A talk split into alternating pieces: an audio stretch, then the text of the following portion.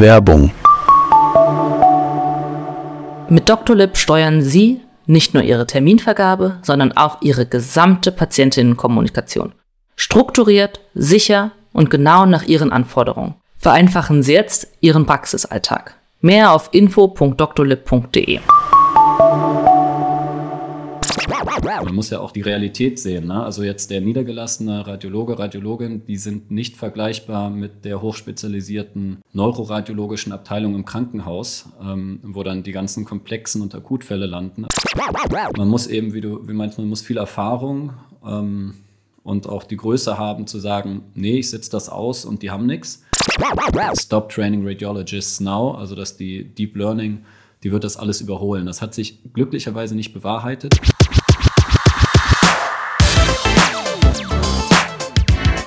DocTales – Geschichten für die Praxis. In dem Podcast der Medical Tribune dreht sich alles um den Alltag niedergelassener Ärztinnen und Ärzte. Dr. Sascha Gerken, Arzt und Medizinjournalist, und der angehende Allgemeinmediziner Sebastian Alsleben reden mit Kolleginnen und Kollegen über Spaß, Frust und aktuelle Herausforderungen in der Praxis.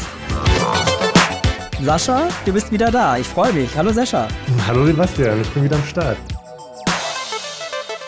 freue mich natürlich auch wieder da zu sein. Und ich äh, muss auch sagen, ich bin so ein bisschen traurig, dass ich bei der letzten Folge mit dem Urologen noch nicht da war und äh, meinen Peniswitz erzählen konnte. Aber vielleicht können wir das ja mal noch in einer anderen Folge unterbringen. Ja, aber erzähl erst mal. Also, du warst weg, hattest Elternzeit, wie war's? Nicht so entspannt wie beim ersten Kind in der Elternzeit. Also alles gut, ich bin natürlich chronisch müde, gab genug zu tun. Sehr gut. Und jetzt bist du wieder voll startklar. Wollen wir mit unserem Gast anfangen? Möchtest du ihn vorstellen, lieber Sascha? Natürlich möchte ich unseren Gast vorstellen, denn den habe ich zufällig nämlich kennengelernt und zwar da, wo junge Familien sich heutzutage kennenlernen. Äh, und zwar im Kleinkindabteil der Deutschen Bahn. PD Dr. Julius Weinrich, äh, er ist Radiologe und arbeitet im Kernspinzentrum Hamburg. Ich freue mich, dass du dabei bist, Julius. Hallo. Moin. Moin. ja, hi Julius. Ähm, du arbeitest ja am Kernspinzentrum und äh, ihr macht aber auch CTs, wenn ich es richtig verstanden habe. Korrekt, genau. Und äh, jetzt aber trotzdem zuerst einmal die Frage, ist es nicht ein bisschen monoton, den ganzen Tag auf Bildschirm zu schauen, ähm, beziehungsweise MRT oder CT-Bilder auszuwerten? Erzähl mal. Tatsächlich leider gar nicht. Ähm, also das, das wirkt außenstehend immer so, aber ich glaube, wenn man das macht, entwickelt man so eine gewisse Fantasie, was dahinter steckt. Also man kriegt so ein, man, man sieht nicht nur dieses graue Bild, sondern man denkt vielmehr dann auch in den Strukturen, die dahinter stecken oder in den Funktionalitäten tatsächlich.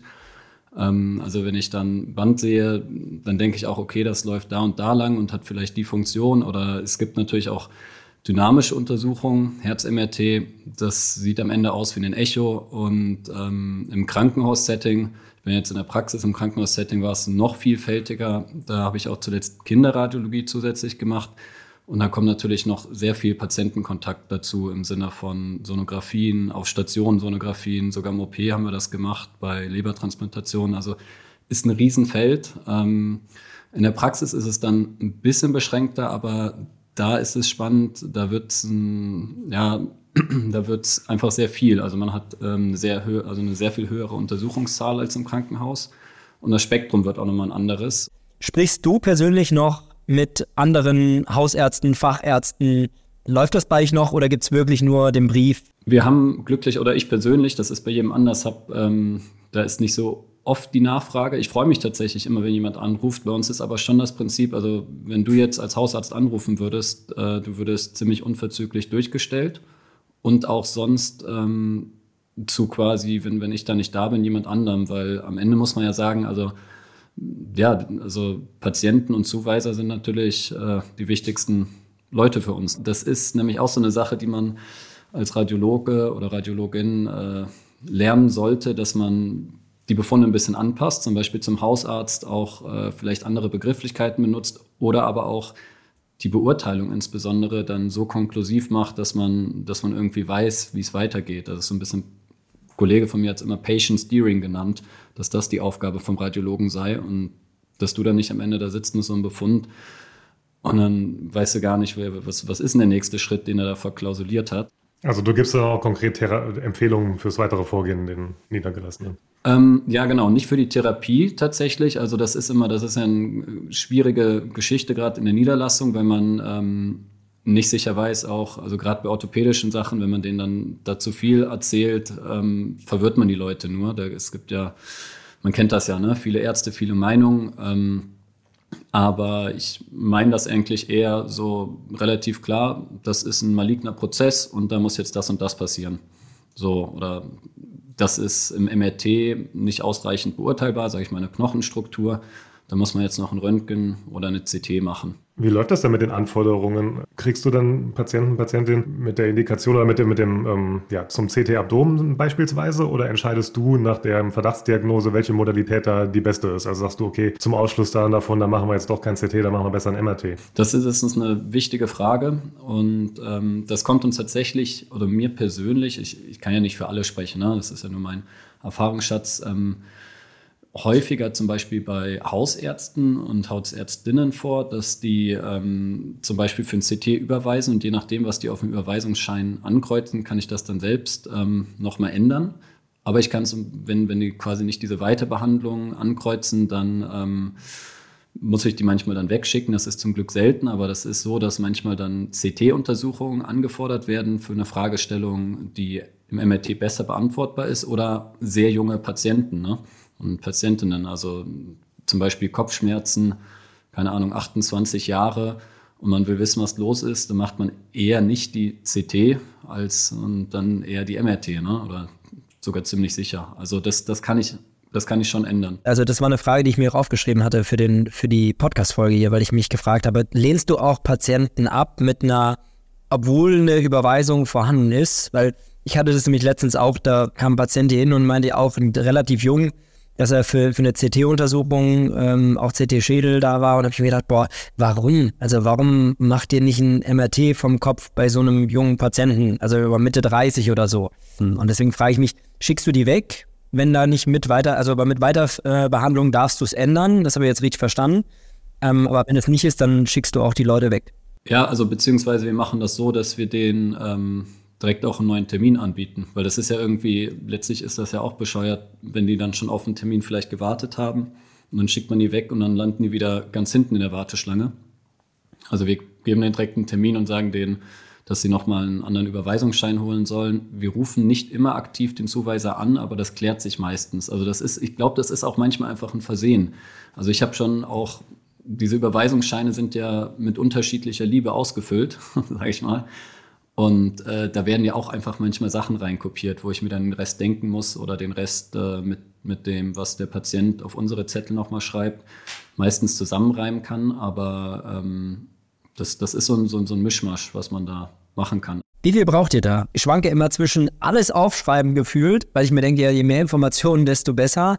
Und dann denke ich mir zwischenzeitlich, da liest sich ja eh keiner durch. Äh, das MRT-Schädel, sage ich jetzt mal als Beispiel, das fahren die eh durch und schau.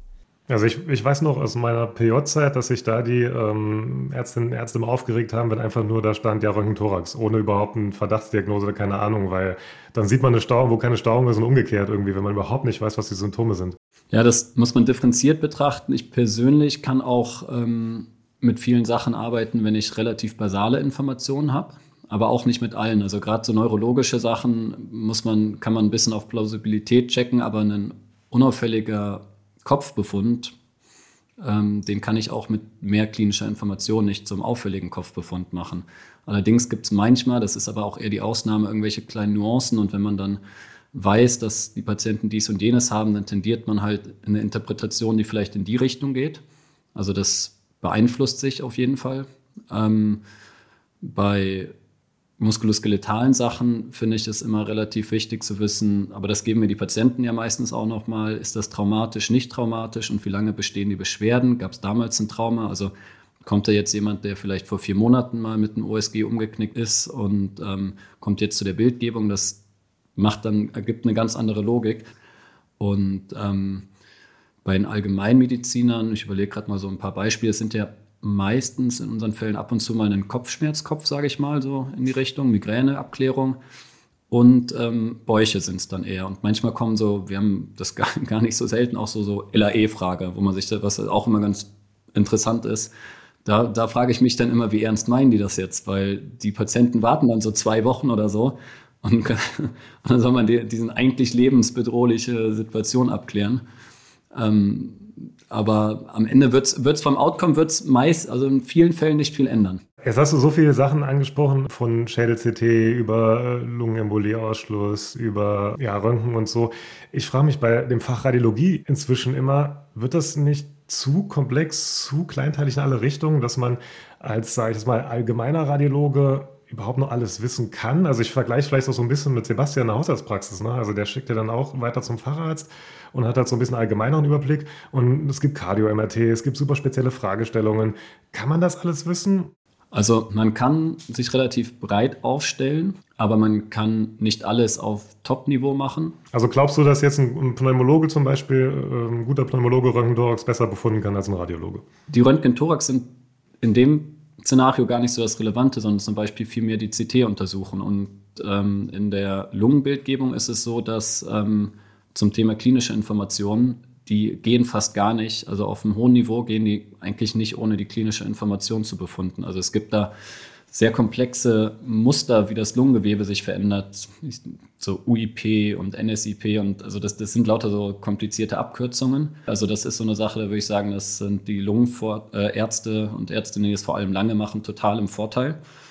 Ähm, für eine, sag ich mal, für die Niederlassung, da kommen die gar, da, da sammeln die sich gar nicht so sehr. Man muss ja auch den den, die die Realität sehen. Ne? Also jetzt der niedergelassene Radiologe, Radiologin, die sind nicht vergleichbar mit der hochspezialisierten neuroradiologischen Abteilung im Krankenhaus, ähm, wo dann die ganzen komplexen und Akutfälle landen. Also das, ähm, das funktioniert anders. Wir haben halt auch sehr viele Kopfuntersuchungen, die zum Beispiel einen unauffälligen Befund haben. Und wenn die einen auffälligen Befund haben, ähm, dann ist es ja auch nicht so, dass, also sagen wir mal, ich sehe da jetzt einen Tumor dann ist gar nicht das Entscheidende, dass ich sage, was für ein Tumor das ist, weil auch jeder, der ein bisschen Medizin gemacht hat, weiß, dass am Ende muss, der, muss da eine Probe raus, weil man die Therapie ja gar nicht anpassen kann, allein auf der radiologischen ähm, Annahme, welcher Tumor das ist. Ne? Und deswegen ist das halt viel, wie gesagt, dieses Patient Steering. Ähm, ich, muss, ich muss erkennen, dass da was ist. Aber ich denke für, sage ich mal, universitäre Spitzenmedizin, dass, äh, dass die Subspezialisierung total sinnvoll. Für die Niederlassung ähm, kann man Subspezialisierung haben, aber das, wird gar, das ist gar nicht so ein Thema, es wird gar nicht gefragt und geben die Strukturen auch gar nicht so sehr her. Also macht man eher die, die großen Massen an muskuloskeletalen Sachen, viele Kopfsachen, dann so ein bisschen Bäuche und Thorax, aber die erstgenannten beiden sind, sind schon das meiste, ähm, was gemacht wird. Und alles, was komplexer wird, das kennt man ja, das, das landet im Krankenhaus dann wieder. Ne? Was ich mich jetzt gefragt habe, du hast es ja, also im Prinzip hast du schon gesagt, was, was dann eben schlimmer ist, landet im Krankenhaus. Wie viele pathologische Befunde hast du im Sinne von Akutpathologien? Äh, wo du sagst, hey, da muss man aber wirklich was machen? Also prozentual kannst du das so sagen? So, wenn wir uns eine Woche bei dir angucken, wie häufig denkst du ja, oh, Mist, da muss ich, da muss aber mal ein Rückruf erfolgen oder den müssen wir schnell schicken, vielleicht sogar selbst ins Krankenhaus schicken. Also wie oft passiert sowas? Und wie oft machen wir vielleicht einmal viel zu viel Diagnostik? Also erstmal zu, de, zu den Notfällen, das kommt durchaus vor in der Praxis, aber selten. Also ich habe ich hab diese Woche tatsächlich einen gehabt. Kann ich mal so kurz anschneiden, wie sowas dann aussieht. Das waren Anfang 20-Jähriger, ich glaube 22 war der und hat äh, Schwindel und Kopfschmerzen, aber schon längere Zeit gehabt. Und äh, kam dann schon vom neurologischen Facharzt, der auch äh, fachmännisch gedopplert hat und sogar eine ziemlich spezifische Anforderung hatte, nämlich nach einer Dissektion der ähm, Arteria vertebralis gefragt hat und auch schon ein auffälliges Muster, Flussmuster gesehen hat, aber nicht sicher war, ob es ähm, eine Hypoplasie ist oder wirklich eine Pathologie. Und er hatte einfach eine Dissektion, hatte keine Infarkte, aber der hatte. War vorher beim Chirurgtherapeuten.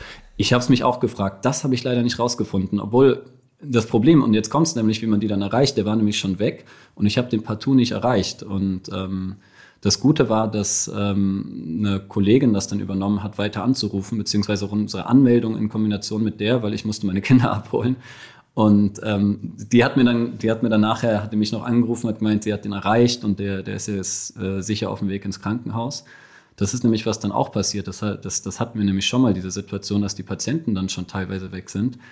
Ähm, es ist aber von der Frequenz halt so niedrig, dass du nicht jeden Patienten nicht alles, also komplett screenen kannst, ob die jetzt einen Schlaganfall haben, weil ich habe davor, sage ich mal, zwei, drei Monate keinen einzigen gehabt und dann gab es mal eine Woche, da, da habe ich drei weggeschickt. Einer hatte irgendwie tatsächlich eine LAE ähm, der war klinisch komplett fit. Dann hatte ich mal eine LAE, die war komplett instabil. Also das ist total ähm, schwankend, aber es ist, also ich, ich habe es nicht, kann jetzt keinen richtigen Prozentwert nennen, aber es ist in Relation zu den Befunden, die ich mache, sehr selten. Was häufiger natürlich mal ist, sind so Tumoren und so, ne? Die aber dann auch nicht zwingend natürlich, die, die schicke ich ja nicht mit einem Notarztwagen äh, ins Krankenhaus. Werbung.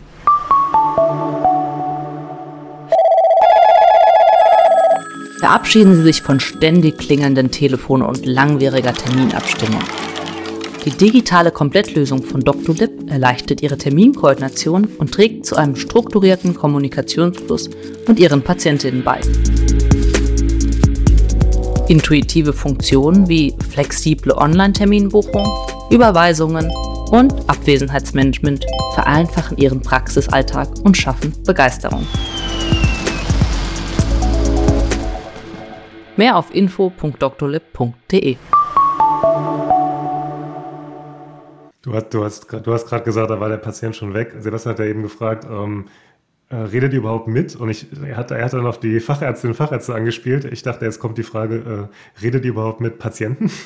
Weil wenn du sagst, der ist schon weg, dann kriegen halt die äh, Fachärztinnen und Fachärzte den Befund und äh, mit den Patienten, ähm, zu denen hast du jetzt quasi gar keinen Kontakt mehr. Wenig. Also mit, mit den Privaten rede ich, die die spreche ich alle. Ähm, und dann mit denen, wo wir direkt am Gerät schon sehen, dass es ein relevanter Befund ist, die, die spricht man dann auch natürlich danach. Also wenn da jetzt jemand kommt und eine Erstdiagnose eines Tumors hat. Bei allen anderen ähm, ist so ein bisschen meine persönliche Denke auch dahinter, dass die eigentlich nichts davon haben, wenn ich jetzt ein Gespräch mit denen anfange. Ich könnte denen zwar was erzählen, aber das wird oft dann so komplex, die wollen dann immer wissen, was mache ich denn als nächstes und wie geht es weiter etc. Da kann ich in so eine Richtung oftmals sogar deuten, weil ich ja ungefähr den, den man, man weiß so als Radiologe schon so ein bisschen, in welche Schienen die Leute gehen. Ne? Ich kann dir nicht spezifisch immer sagen, bei dem gibt es jetzt haargenau so und so viel Wochenschonung und bei dem anderen ab dem und dem Punkt ähm, operiert man, wäre auch nicht so ganz meine Rolle. Aber das würde sehr viel Zeit kosten und in der Zeit habe ich wirklich Unmengen an Befunden geschrieben im Verhältnis. Und ich sehe das eher so, dass wir dadurch, ähm, auch wenn es ein bisschen mechanisch klingt, sehr viel mehr Patienten untersuchen können und vor allem die Befunde rausschicken können, damit die weiter ihren, äh, ja, ihren Weg gehen können, damit die Therapien bekommen oder Sachen ausgeschlossen sind. Das ist ja hinten raus, stockt dann ja alles wieder, ne? Die weitere Therapieempfehlung, die Behandlung bei den Fachärzten, die warten dann ja auch wieder auf die Befunde.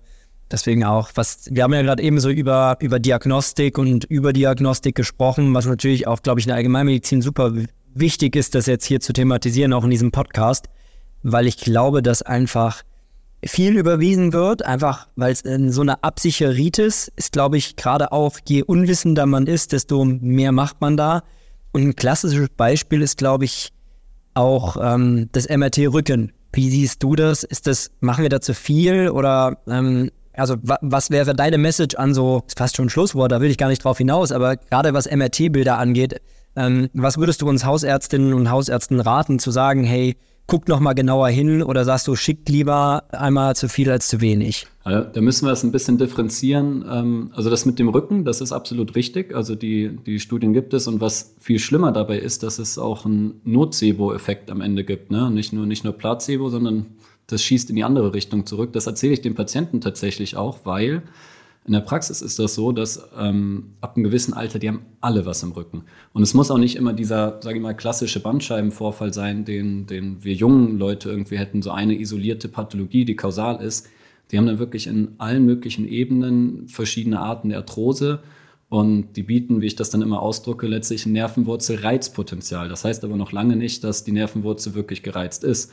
Und ähm, das ist ein schwieriges Thema, das ist aber, also ist, ist es schwierig mit, mit äh, Leitlinien zu fassen, weil ähm, man kann natürlich das von der klinischen Seite sehen, wenn die klare äh, Lumboischalgien haben, das strahlt klassisch, ähm, sag ich mal, den Po und hinteren Oberschenkel oder ein anderes Dermatom aus und äh, es passt, dann, dann denke ich schon, dass man danach schauen muss.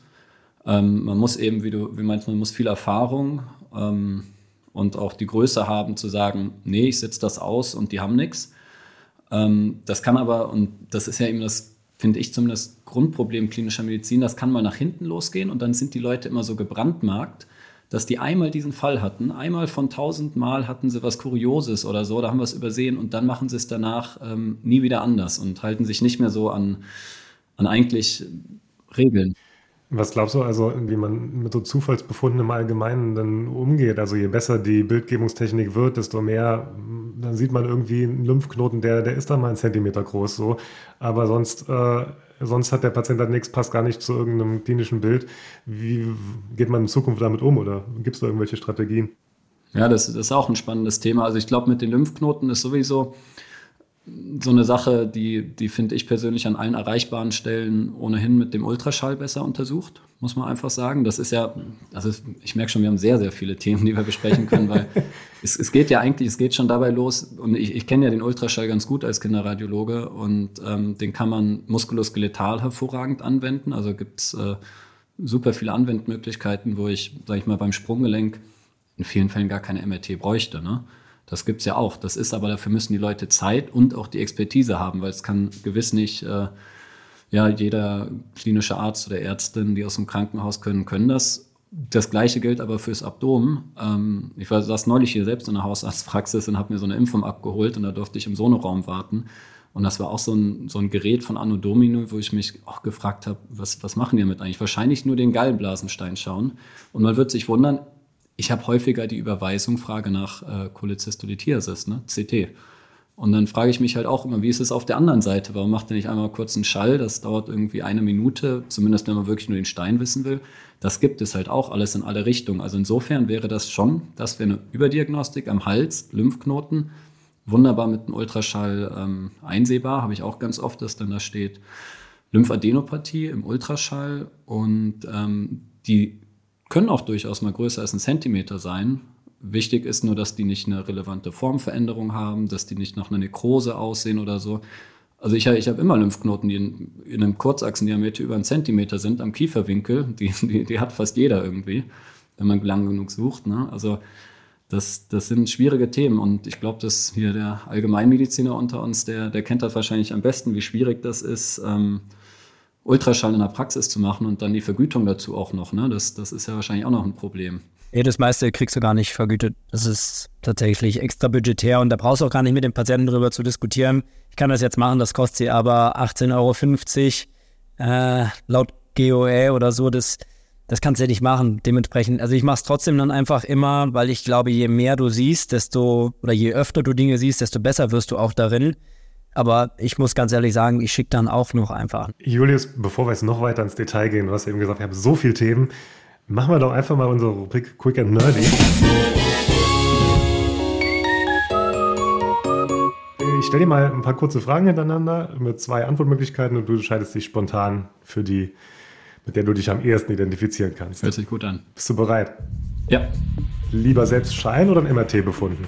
Oh, das ist, mache ich ja beides eigentlich gerne, aber in der Praxis MRT natürlich befunden. Vor Ort arbeiten oder Teleradiologie? Vor Ort arbeiten. Mit Schrittmacher ans MRT, ja oder nein? Ja. Selbst mit Patienten sprechen oder lieber nicht?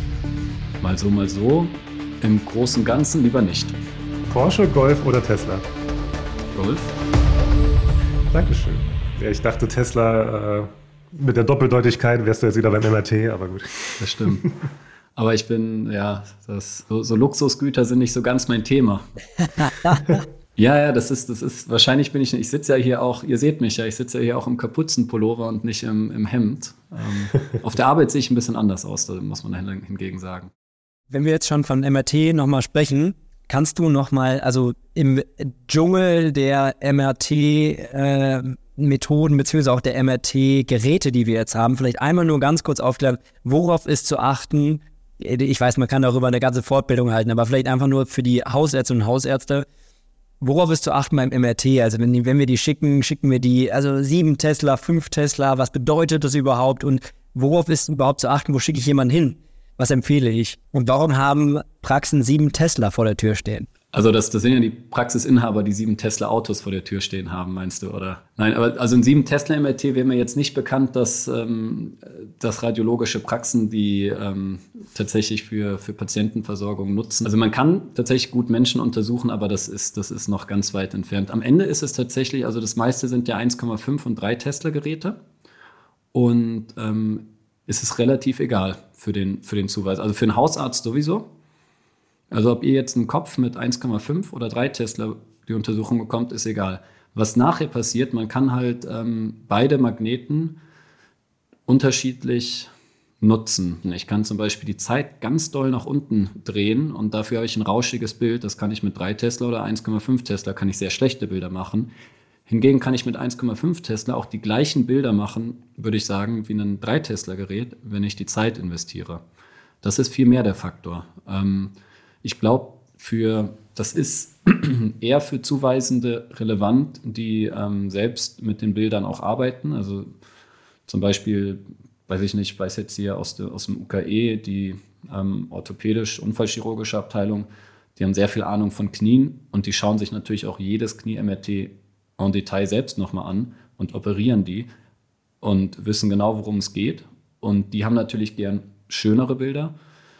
Ähm, und manche kriegen es ja gar nicht mit, ob die, ob die schön oder nicht schön sind. Man kann auch, die Qualität muss ja auch letztlich, die muss so sein, dass die Diagnosen gesehen werden. Das ist eigentlich das viel Relevantere. Also ich glaube, für euch ist das egal, wohin ihr das überweist. Was ist denn eigentlich so alles mal bei euch durchs MRT durchgeflogen? Wer hat denn mal was vergessen, mit reinzunehmen oder draußen zu lassen, besser gesagt? Ich habe einen Fall, da war ich aber nicht mehr ähm, aus einem nicht genannten Krankenhaus über, über Kollegen mitbekommen, dass tatsächlich ähm, begleitend, ich glaube, PJler war das oder PJlerin, so ganz klassisch so eine Flasche geflogen. Also eine nicht MR-fähige Sauerstoffflasche. Und eigentlich gibt es da super krasse Protokolle, aber ähm, die, die ist tatsächlich ähm, Richtung Gerät und Patient mit einem kleinen Schaden, also war, war jetzt Kleiner Schaden beim Gerät oder beim Patienten? Nee, nee, beim Patienten. Ne? Das wurde mir berichtet. Live habe ich es nie erlebt, aber ähm, halt nur über die Ecke. Insgesamt sind die Sicherheitsmaßnahmen aber enorm. Also wir hatten beim MRT in der Kinderklinik,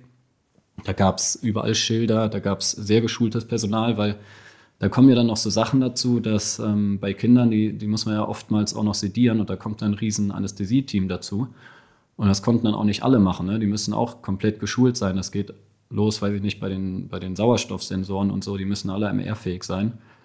Und also da ist glücklicherweise ähm, fast, ja, also ich, ich, mir, mir ist nie was passiert, aber es wird auch viel aufgepasst. Man weiß immer nicht, was zuerst ist, ne? ob jetzt immer mehr aufgepasst wird. Also die ganz krassen Unfälle, die kommen aus den Anfangszeiten. Und Fremdmaterialien in den Patienten, glücklicherweise, toi, toi, toi, passiert da auch ziemlich wenig. Du hast ja die Herzschrittmacher eben angesprochen, aber viel interessanter sind zum Beispiel die, die Herzklappen. Da denken auch immer ganz viele, da passiert was.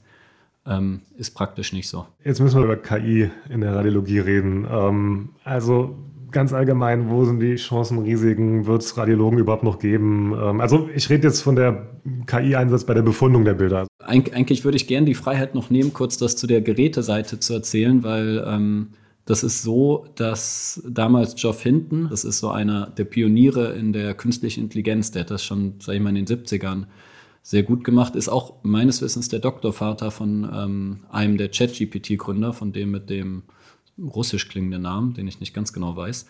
Und ähm, der hatte mal so eine, ich sag mal, ich weiß gar nicht mehr genau, wann das war, aber der hat da so eine Rede gehalten, wo er meinte, Stop training radiologists now, also dass die Deep Learning die wird das alles überholen. Das hat sich glücklicherweise nicht bewahrheitet. Es gibt Anwendungen auf dem Markt und es gibt auch ein paar ganz gute Studien. Aber wo es tatsächlich Einzug erhalten hat, flächendeckend, ist an den Geräten. Ähm, wir können sehr, sehr schnelle Untersuchungen machen. Ich sage jetzt mal so einen Knie-MRT, natives Knie-MRT, das, das, äh, ich glaube, die werben mit vier, fünf Minuten. Und es geht theoretisch wahrscheinlich noch ein bisschen schneller. Das wäre früher undenkbar gewesen. Also da werden Lösungen für physikalische Limitationen gefunden, die man sonst mit starren Konzepten gelöst hat, also die man nicht ausreizen konnte, die werden jetzt ausgereizt, dadurch, dass die künstliche Intelligenz ähm, irgendwelche, das ist ja oft eine Blackbox, aber Zwischenwege findet und hervorragende Bilder liefert, was für Patientenklasse ist, weil die kürzer in der Röhre sein müssen. Und es kann auch mehr untersucht werden. Die Nachfrage besteht ja. Bei der Befundung ist es so, ähm, also wie er sich das vorgestellt hat, funktioniert es nicht, nicht annähernd. Das sind bislang hauptsächlich Einzellösungen bei hochstandardisierten Sachen. Also Mammographie-Screening ist, ist perfekt für künstliche Intelligenz. Das ist hochstandardisiert, es gibt riesen Datensätze. Darf ich da kurz eingerätschen? Macht ihr das, also gibt es das schon als Second Look, dass du es quasi, weil der Second Look läuft ja eigentlich über zwei Ärzte, aber wird das da auch schon angewendet, dass die KI quasi den Second Look macht? Ja, also ich weiß nicht, ob es medikolegal so angewendet wird. Es wird angewendet. Ich weiß nicht, ob du quasi ähm, bei der Mammographie dadurch den Second Reader sozusagen ersetzen darfst, aber es wird definitiv angewendet, auch in Deutschland. Und da gibt es ähm, auch gute Anbieter, die haben, die haben Wahnsinnsstudien gemacht. Also die haben riesen Datensätze. Es gibt auch einen sehr großen israelischen Anbieter, da kannst du die sogar, kannst du irgendwie hochladen und dann zahlst, also könntest du auch als Privatperson nochmal hochladen wenn du, wenn du den Menschen nicht ganz traust und ähm, die haben super Ergebnisse. Aber wir, wir selbst sind nicht im Screening-Business. Also das muss man auch differenzieren. Ich habe mit dem äh, Professor Nils Großekamp, ich weiß nicht, ob du ihn kennst von der Uni Köln, der ist, mhm. ich genau, mit dem, dem habe ich eine Fortbildung moderiert vor, ich glaube, drei Wochen oder so, vier Wochen. Und es war total spannend. Das war aus dem Thema KI in der Radiologie und dieses Deep Learning-Thema. Irgendwie habe ich gefühlt, das alles über einen Kamm geschert.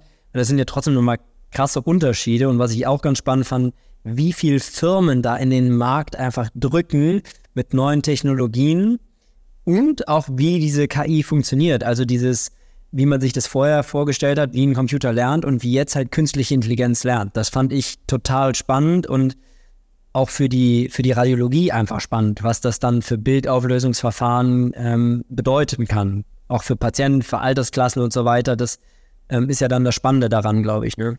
Genau. Also, aber das allergrößte Thema auf dem Markt ist tatsächlich das an der ähm, Bilderstellung. Also wirklich, dass ich MRTs schneller mache. Und da muss man sagen, der relevante Punkt hier ist, wovor man nämlich Angst haben muss, ist, ist ähm, die ob es eine generative KI ist oder nicht. Ähm, weil das, das ist ja, man sieht jetzt ChatGPT oder andere Chatbots, die dann irgendwie, weiß ich nicht, plötzlich zum antisemitischen Rassisten werden.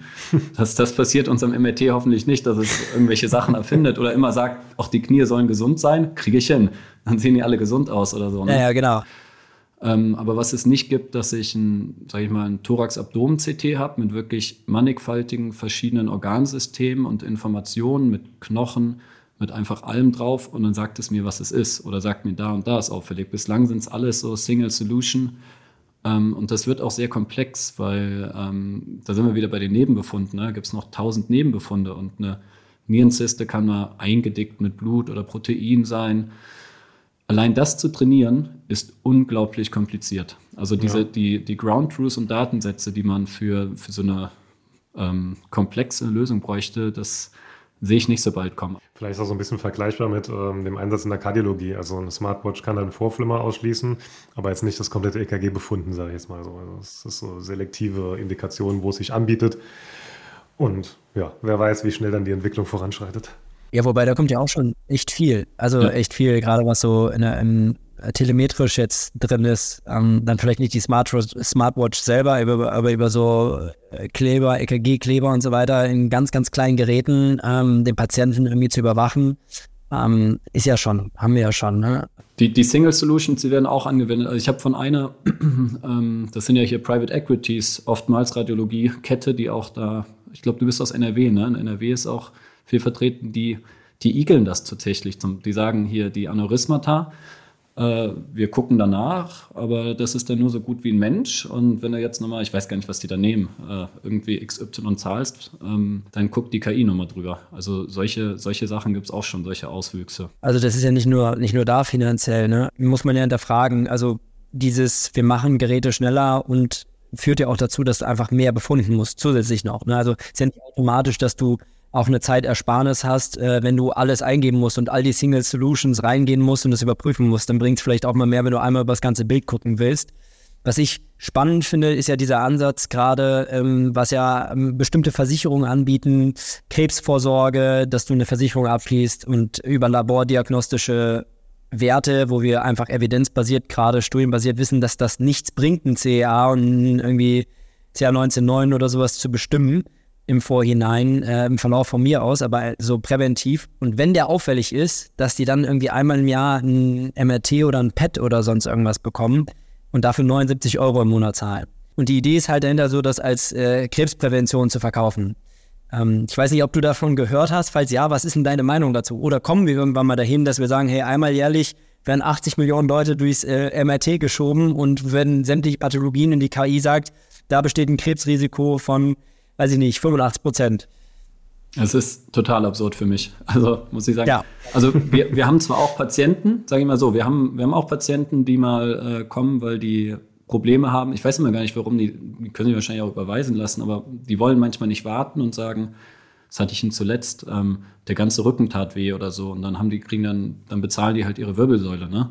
Oder es gibt welche, die ja sagen, ich mal, mal tut das weh und mal das und dann, dann kriegen die so eine halb, fast einen Ganzkörperscan, aber dieses ungerichtet nach Tumoren suchen, ähm, das, das kann letztlich flächendeckend keinen Sinn machen, muss man sagen. Also da, da sind die Vorabwahrscheinlichkeiten zu niedrig und man wird nicht den, den, sag ich mal, den Zufall, also klar, irgendwann wird man jemanden finden, der mal was hat, aber Kosten in Relation zu geretteten Leben, das ist jeder, der mal sich mit Screening in irgendeiner Weise auseinandergesetzt hat, weiß, dass, dass das kann nur Quatsch sein und ähm, da zieht man den Leuten das Geld aus der Tasche und macht vor allem, man macht ein Geschäft mit Angst. Ich habe zum Thema Ganzkörper-MRT meinen Artikel von mir ausgegraben von 2016, den habe ich gefunden. Die Unterüberschrift war Privatversicherte gehen fragwürdigen Anbietern auf den Leim. Ganzkörper-MRT für 1500 Euro und so. Das richtete sich dann an gestresste Manager, ähm, die, die einfach mal gucken wollten, was so los ist in ihrem Körper. Also.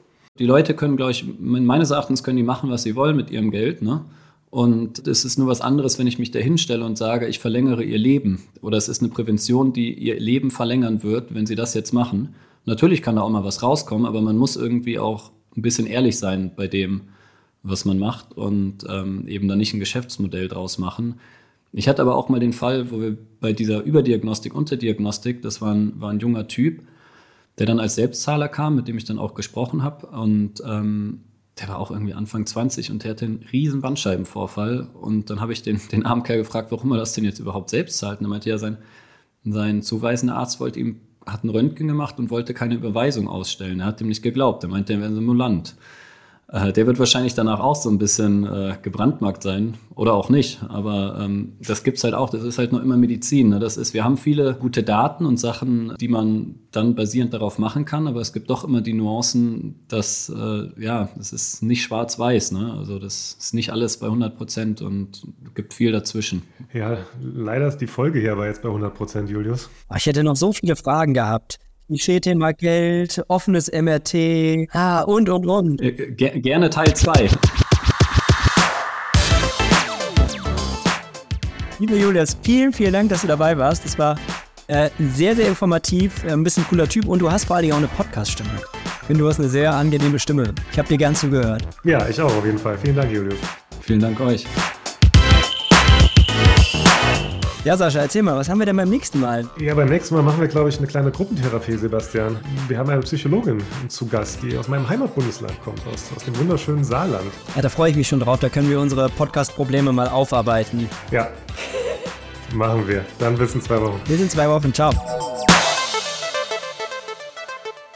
Dieser Podcast dient ausschließlich der neutralen Information und richtet sich primär an Ärztinnen und Ärzte sowie Medizinstudierende. Der gesprochene Inhalt ist frei von jeglichen Interessenskonflikten. DocTales, ein Produkt der Matrix Group. We care for Media Solutions.